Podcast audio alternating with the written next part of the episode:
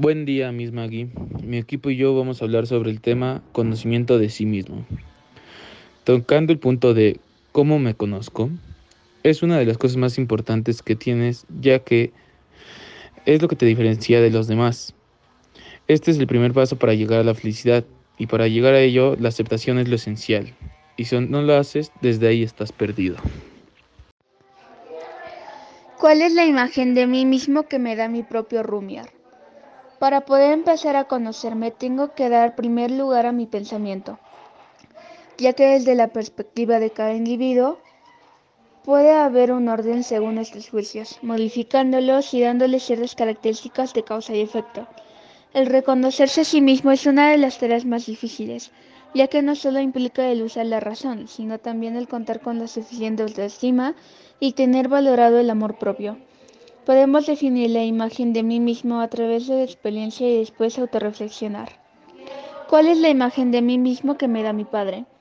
Se define como primera imagen aquella persona que desde que era niño fuera juez de mi vida, decidiendo así mi ropa, juguetes, educación, sexo, amigos, lo verdadero o lo falso, lo bonito o lo feo, lo bueno o lo malo, entre más. La relación padre-hijo depende mucho de la imagen que se pueda tomar de él. Los amigos pueden influir. Por lo general, al contar con amigos tenemos ese apoyo el cual no se le puede fiar fácilmente a un padre. Un amigo te aceptará con todos tus defectos sin juzgarte. Te apoyará a pesar de las situaciones que vivas con el objetivo de aconsejarte, situaciones las cuales reciben por nombre amistad. Referente a la relación padre-hijo, aquellas libertades pueden verse destruidas. El padre es una figura de autoridad hacia el hijo.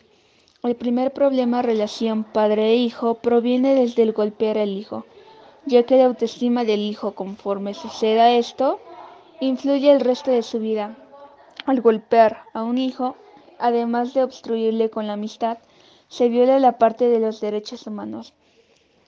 La controversia entre golpear al hijo es que el infante no puede ni siquiera tener o atentar hacia un abogado o tampoco se le puede siquiera escuchar el motivo de.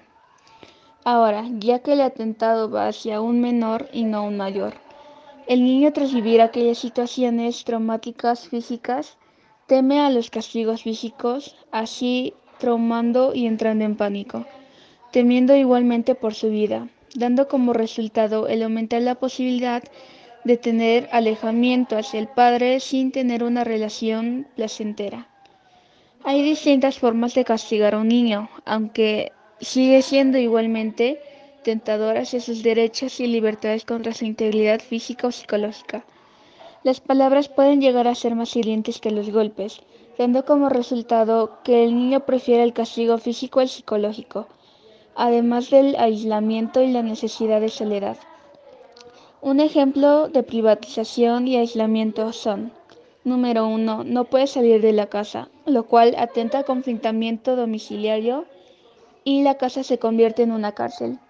2. No puede salir del cuarto, atentando al confinamiento de celda carcelaria.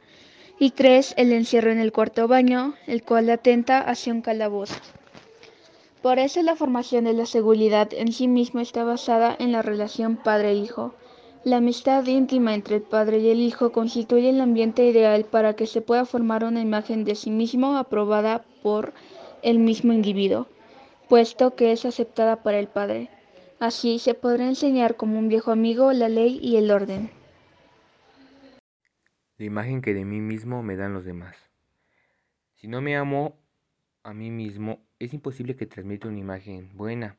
Muestro la cara un poco desagradable a los demás y espero que ellos me ayudan a subir mi autoestima devolviéndome una imagen bella.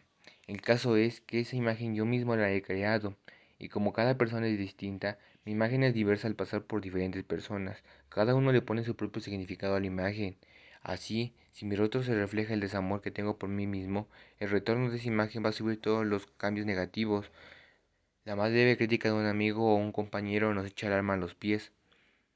Me es indiferente, puesto que no va a cambiar mi imagen de mí mismo. Se me cae el ego ante la más pequeña crítica y me aniquila solo de pensar en qué irán a decir los demás. Si no me importara la crítica y el único sensor válido sería mi propio concepto, vale decir mi autoestima, yo podría superar cualquier crítica, así como también cualquier agravio. Imagen de mí mismo que me da la religión. Todos somos frágiles, pero tú a nadie tengas por más frágil que a ti.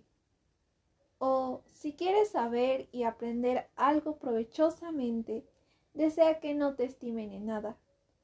Estas son frases de la imitación de Cristo por Thomas de Kempis. Esto influye mucho en lo hereditario. ¿Por qué? Porque de nuestros abuelos, sus papás les comunicaron estos pensamientos. De nuestros abuelos se lo comunicaron a nuestros papás. Y por último, de nuestros papás a nosotros.